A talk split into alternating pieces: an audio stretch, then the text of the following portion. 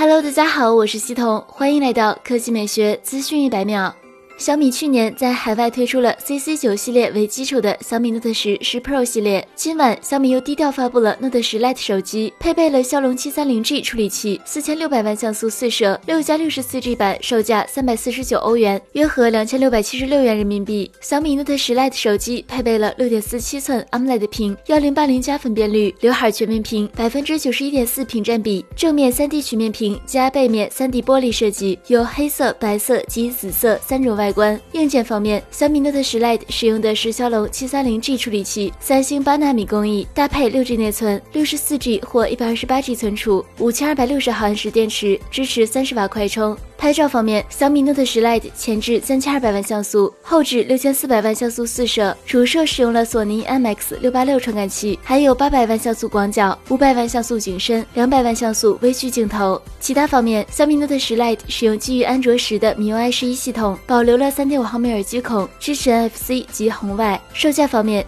小米 Note 10 Lite 的六加六十四 G 版售价三百四十九欧元，六加一百十八 G 版售价三百九十九欧元，分别折合两千六百七十六、三千零六十元人民币。实际上，今晚小米发布了四款产品，除了小米 Note 10 Lite 之外，还有红米 Note 9、红米 Note 9 Pro 及小米立式风扇 EC。